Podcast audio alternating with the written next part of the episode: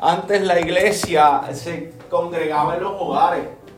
Era una dinámica que tenía ellos. O sea, cuando usted escucha a Colosenses, por ejemplo, eh, la iglesia en Colosa era en un hogar, era en una casa de, de un creyente muy seguramente pudiente. Y ellos se congregaban así, ¿verdad? Quizás no tenían una marquesina como esta, pero, pero sí se congregaban. Así que estamos honrando a estos primeros hermanos que abrieron paso, ¿verdad? Para que luego nosotros de alguna manera tuviéramos un templo. Mire, Proverbios capítulo 16, versículo 9, nueva traducción viviente. Proverbios 16, versículo 9. Dice la palabra del Señor en la nueva traducción viviente a la gloria del Padre, del Hijo y del Espíritu Santo. Amén.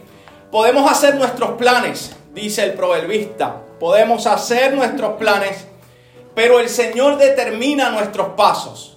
Podemos hacer nuestros planes, pero el Señor determina nuestros pasos. Padre, yo te doy gracias por tu amor, gracias por tu misericordia y tu bondad, gracias porque nos permites estar en este lugar, Señor, para honrar y glorificar tu santo y bendito nombre. Tú eres bueno, Señor amado, tú eres bondadoso, Señor eterno, y hoy nos permites, Señor amado, escuchar tu palabra, escuchar tu voz. Nos permitiste adorar a través de los cánticos, ahora adoraremos a través de la disciplina de escuchar tu palabra. Te pido que me uses de manera especial, de manera linda, Señor, que hables a mi corazón de igual manera y que hables al corazón de mis hermanos.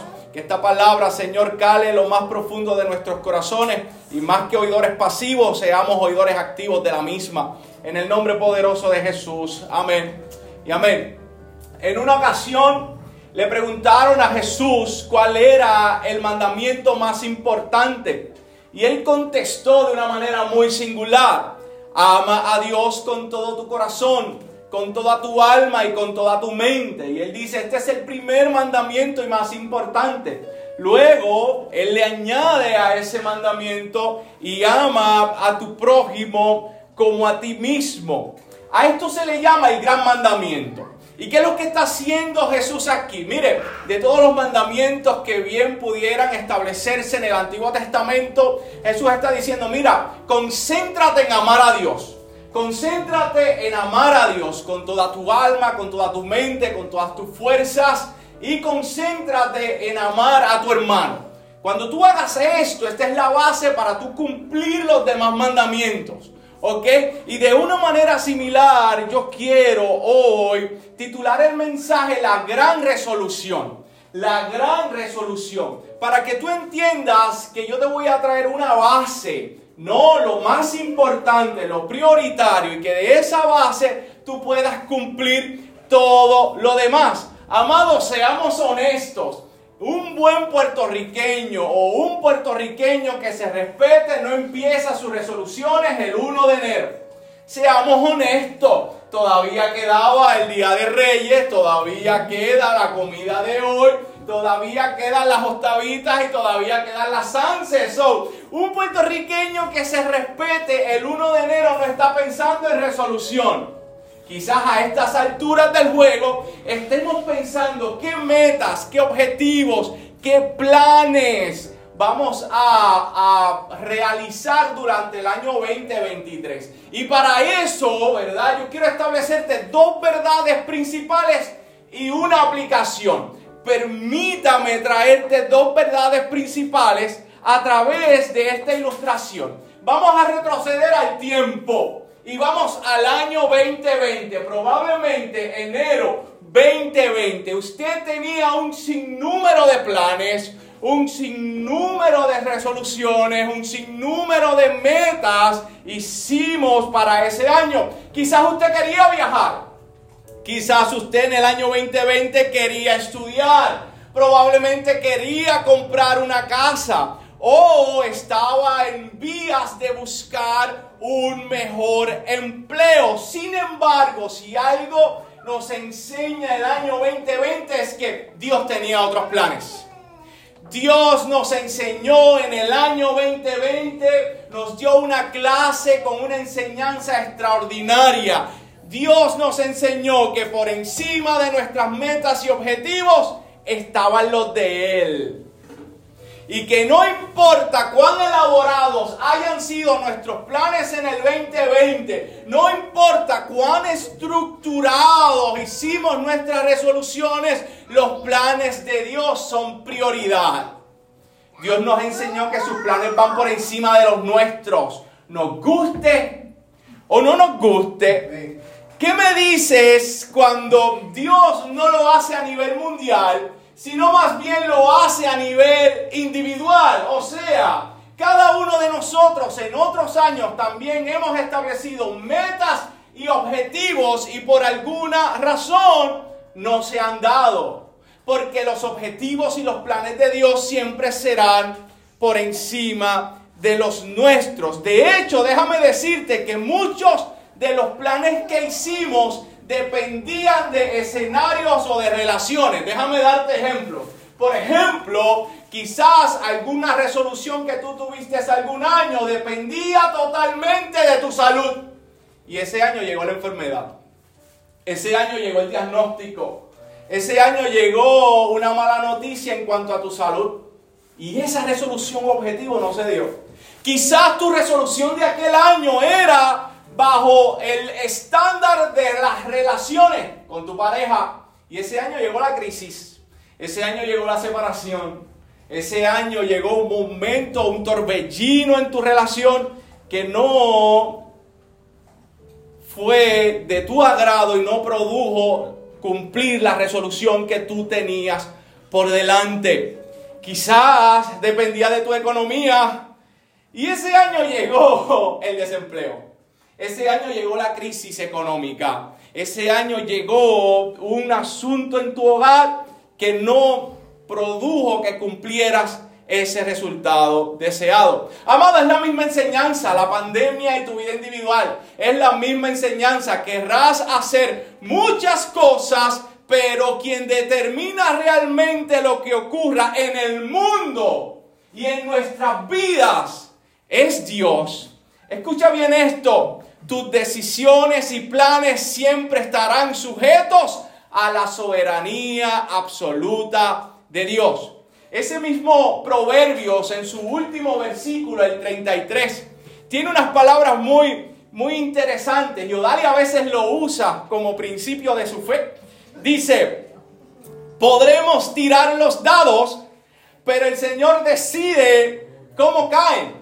Y esto tiene un contexto histórico, ¿no? Teológico. En el caso del el pueblo de Dios, Israel, ellos tenían como estructura religiosa dos piedras. Estas piedras se llamaban el Urim y el Tumim. Y ellos en ocasiones utilizaban estas dos piedras como para buscar respuesta de parte de Dios. Y ellos zumbaban esas piedras o esos dados y ellos sabían que cómo cayeran era decisión del Señor. Pero tiene un principio para la vida. Tú podrás tener tus planes, tú podrás tirar los dados de la vida, pero quien realmente decide lo que va a ocurrir en tu vida se llama Dios. De hecho, en el versículo 1 de ese proverbio dice, podemos hacer nuestros propios planes, pero la respuesta correcta viene del Señor. En el capítulo 19, versículo 21 dice, puedes hacer todos los planes que quieras, todos. Debes tener una lista tipo Santa Claus, puedes hacer todos los planes que quieras, pero el propósito del Señor prevalecerá. ¿Por qué? Porque los propósitos de Dios son eternos. Nuestros propósitos son terrenales, efímeros. Nuestros propósitos buscan alguna especie de satisfacción ilusoria a nuestra vida. Pero los propósitos de Dios son eternos. Los propósitos de Dios para con los suyos son de bien y no de mal. ¿Cuántos alaban al Señor? De hecho, déjame decirte algo, y es paradójico, porque en ocasiones Dios será permisivo con nosotros. En ocasiones Dios será permisivo con nosotros. ¿Qué quiero decir? Que Dios va a ejecutar o va a permitir que en ocasiones tú cumplas, ejecutes y cumplas ciertos planes que no necesariamente están dentro de la voluntad de Dios. Pero es para que tú veas a través del cumplimiento de tus planes que no haya satisfacción en Él.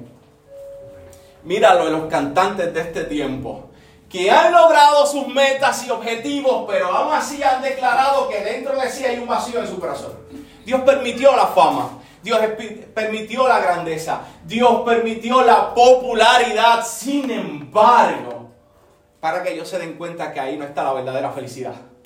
Ahí no está la verdadera llenura, ahí no está el verdadero propósito de la vida. El verdadero propósito de la vida se encuentra en Dios. Amado, el primer plan que Dios tiene para con el ser humano, escucha bien, es salvarlo. Es salvarlo. Somos seres pecaminosos, seres egoístas, seres que cada uno siguió por nuestro propio camino, haciendo nuestros propios planes y nuestras propias resoluciones. Cada uno se dispersó como ovejas cada uno se alejó totalmente de Dios buscando el beneficio propio. Y el proverbista dice, mira, hay caminos que al hombre le parecen derechos, pero su final es camino de perdición y de muerte. Proverbios 21 dice, la gente puede considerarse lo correcto según su propia opinión, pero el Señor examina el corazón. Dios permitirá, escucha bien esto, Dios permitirá que cumplas muchas de tus metas que no necesariamente son voluntad de Él, para que veas que la verdadera satisfacción de la vida no se encuentra en el cumplimiento de las mismas, sino en Dios mismo. Dios quiere que tú entiendas que la verdadera felicidad no se encuentra en el cumplimiento de tus metas, sino en Dios mismo. Entonces, conociendo estas verdades, conociendo la verdad de que hay alguien más arriba de mí que tiene propósitos eternos y por más elaborados que sean mis planes, los de Él se ejecutarán derribando los míos. Conociendo la verdad de que Dios podrá en ocasiones permitirnos cumplir ciertas metas alejados de su propia voluntad, pero con el propósito de entender que la verdadera satisfacción se encuentra en Dios, ¿qué debemos hacer? ¿Cuál es la base para nuestros planes en este año 2023? Mire qué sencillo. Procura buscar compasión y ahínco al único que tiene la capacidad de cumplir sus planes y propósitos en ti. procura buscar a Dios. De hecho, amado hermano, déjame decirte que si tú en este tiempo no tienes un plan, no tienes una resolución. Has aprendido que el año 2020 te, te, enseñó que el mundo es incierto, que el mundo es ambiguo, que de qué vale hacer planes. Qué bien, fine, qué bueno que no tengas resolución, pero deberías decir algo más o menos así como creyente. No tengo un plan para el 2023. No lo tengo, pero tengo a alguien a quien seguir y él sí tiene un plan aunque no tengas una sola resolución en esta mañana o en esta tarde, aunque no tengas una sola resolución, sí debes confesar como creyente que tienes o sigues a alguien que sí tiene un plan. Por lo tanto, la mayor resolución que puede hacer un creyente es el hecho de buscar a Dios con pasión y ahínco, procurar todos sus esfuerzos, hacer una estructura en su vida que lo lleve a buscar a Dios con más pasión, con más profundidad, como diría el buen pentecostal, con más fuego. Con más fuego. Encender esa llama que quizás esté menguando en ti. Que tu primer y más grande resolución para este año sea buscar a Dios con mayor profundidad buscarlo en la oración, buscarlo en la lectura bíblica, buscarlo en tu devocional, buscarlo en tu altar familiar. De hecho, amado hermano, cuidado que voy, a tirar para el callo ahora. Zumbo. Tengo un amén, con un amén a mí me basta. Voy a tirar para el callo. Tienes, deberías buscar a Dios en la oración, en la lectura bíblica, en tu devocional, en tu altar familiar. Amado hermano, todos estos cuatro puntos que yo acabo de mencionar, compáralos con tu tiempo de entretenimiento. Compáralos en el tiempo del celular. Compáralos en tu tiempo de Netflix. Compáralos en las dinámicas triviales que muchas veces tú y yo hacemos. Compara cuánto tiempo tú gastas en esas cosas versus cuánto tiempo tú gastas para lo eterno.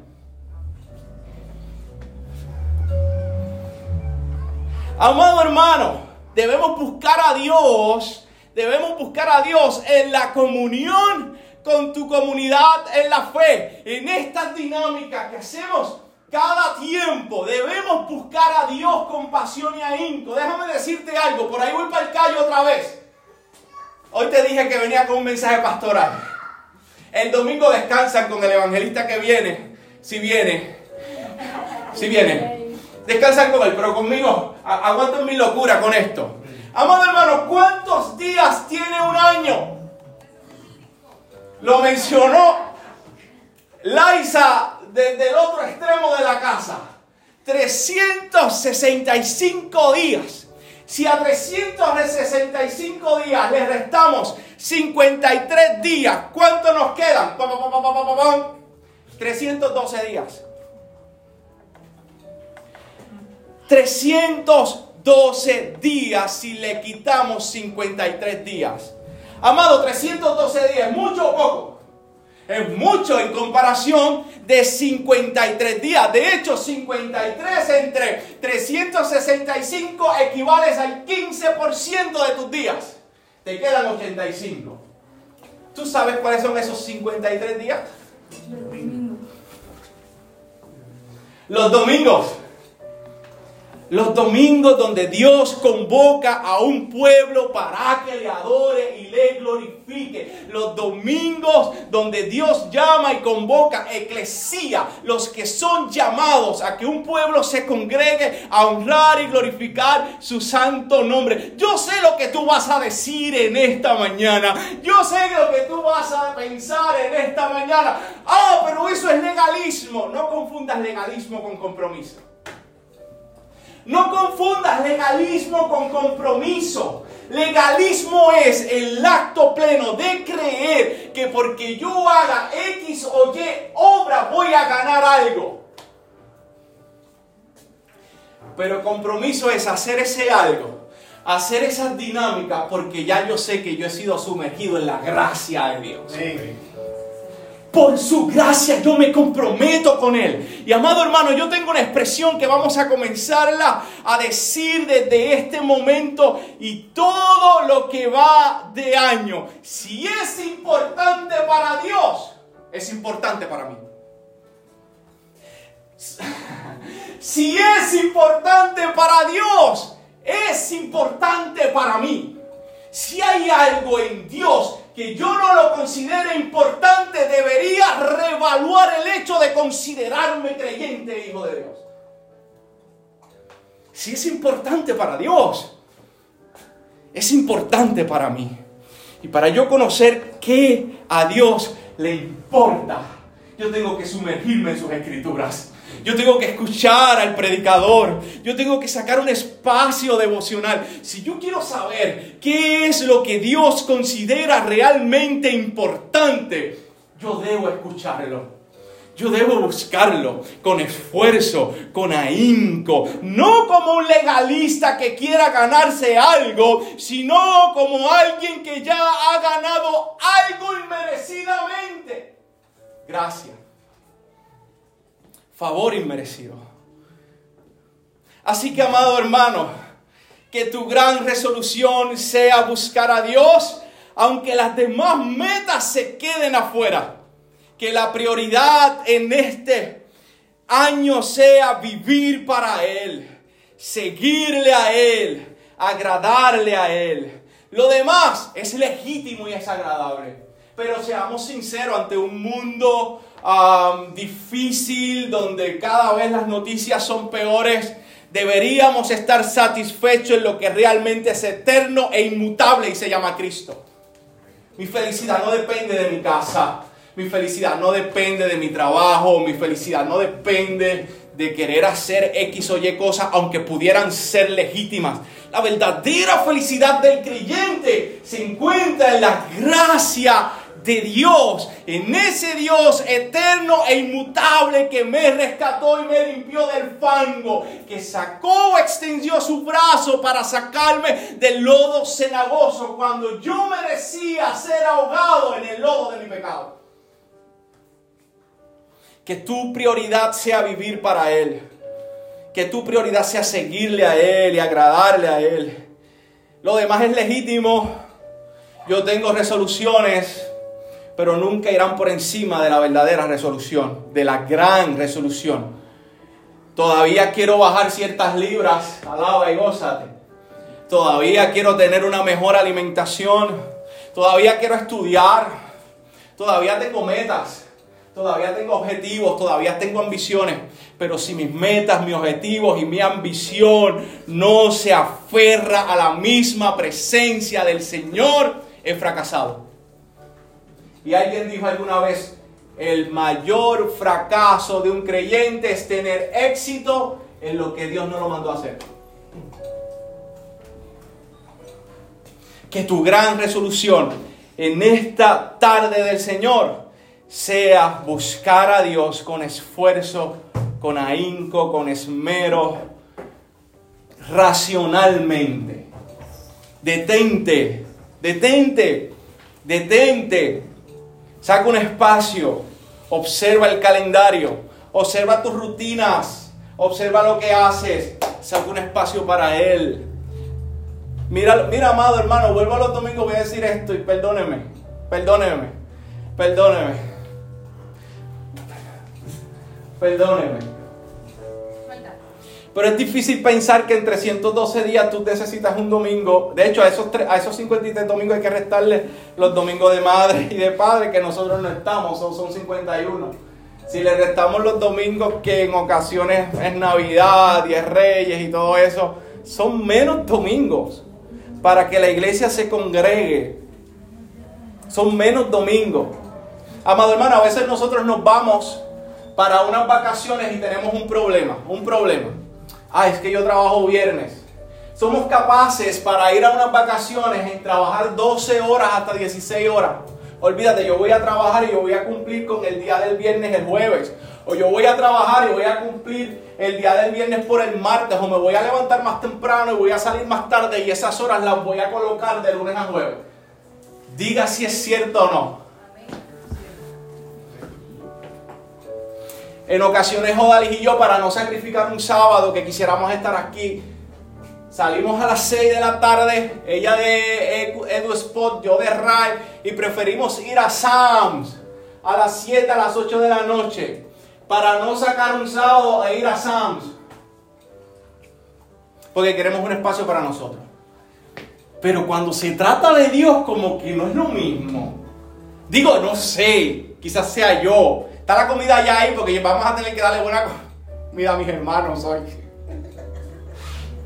Yo espero que la comida no les haga olvidar el mensaje, pero se enamoren de su pastor nuevamente. Pero seamos sinceros, seamos honestos. En ocasiones hacemos malabares durante la semana para ir ese sábado a la playa, para ir ese día a tal lado, Perdóneme, si es importante para Dios, tiene que ser importante para mí. Si es importante para Dios, tiene que ser importante para mí. No lo puedo tomar como trivial. Trivial es el trabajo, trivial. No, no, pero las cosas de Dios no son triviales, son eternas. Y aunque somos salvos por gracia, tenemos ciertas ejecuciones y obras que hacer en este tiempo. Así que considera esto cada vez que pienses faltar un domingo. Hay domingos y hay domingos, by the way. Pero considera esta ilustración. Contra, mano, yo debía haber ido viernes. A veces aseguramos la comodidad nuestra, eso es egoísmo, que ir a buscar a Dios. Y déjame decirte que lo que yo te digo no es nuevo, o sea, es bíblico, pero lo que yo te digo no es que no traiga resultados positivos, porque aún Dios mismo, Jesús mismo dijo en un momento, búscame, busca el reino de Dios y su justicia, búscame y lo demás será añadido.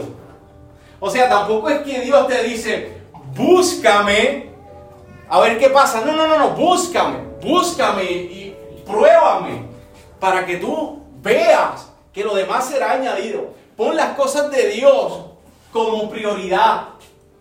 Si es importante para Él, es importante para mí. Pon, pon, pon buscar a Dios como prioridad, como la gran resolución, y tú verás cómo lo otro se armoniza. O sea, no dudo de las terapias matrimoniales, pero busca a Dios, búscalo, búscalo, búscalo en verdad, búscalo en verdad, búscalo en verdad, búscalo a ver si no es añadido una buena relación matrimonial. No, no, no dudo de, de, que los psicólogos y los psiquiatras te ayuden en las ansiedades y en las preocupaciones. Sí, sí, sí, sí. Pero búscalo. Búscalo a ver si la paz que Él asegura no llega a tu casa. Si la seguridad que Él asegura no llega a tu vida. Búscalo, búscalo, búscalo. Mi llamado es sencillo. Prepárense muchachos.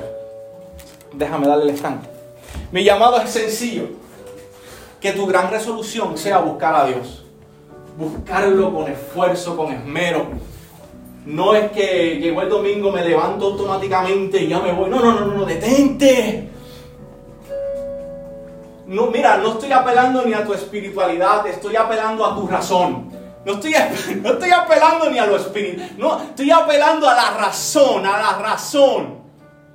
Razona. Razona. ¿De qué manera estás buscando a Dios? ¿Cómo acabaste este año 23? Yo confieso que lo acabé fatal. Fatal. En términos de buscar a Dios, fatal. Pero lo bueno del Señor es que si uno se cae, uno se levanta. Que este 2023 sea para levantarnos toditos, toditos. A buscar a Dios como Dios quiere que le busquemos. Padre, yo te doy gracias por tu amor, gracias por tu misericordia. Gracias porque tú eres bueno, Señor amado. Gracias por esta palabra que me ha hablado a mí. Yo sé que ha hablado a mis hermanos. Señor, yo te pido en el nombre poderoso de Jesús que no seamos oidores pasivos. Señor, que no nos olvidemos en la semana de lo que tú has traído en esta mañana, sino que más bien seamos oidores activos, hacedores de tu palabra. Señor eterno, que este año 2023 que no sabemos qué traerá, por ahí hay noticias de un nuevo, una nueva cepa del virus, Señor eterno, que no sabemos qué traerá en términos económicos, aunque las noticias no son agradables, Señor eterno, pero tú eres inmutable, tú eres eterno, tú permaneces, Señor amado, y la mayor satisfacción no se encuentra en los bienes o en las ejecuciones materiales de la vida, sino más bien en aquel que nos salvó. Incluyenos Incluyenos en tu plan, incluyenos en tu resolución en este año, Señor amado, pero incluyenos como aquellos que están conscientes que hemos, que hemos sido incluidos en ella. En el nombre poderoso de Jesús, amén y amén. Nuestros hermanitos con nosotros.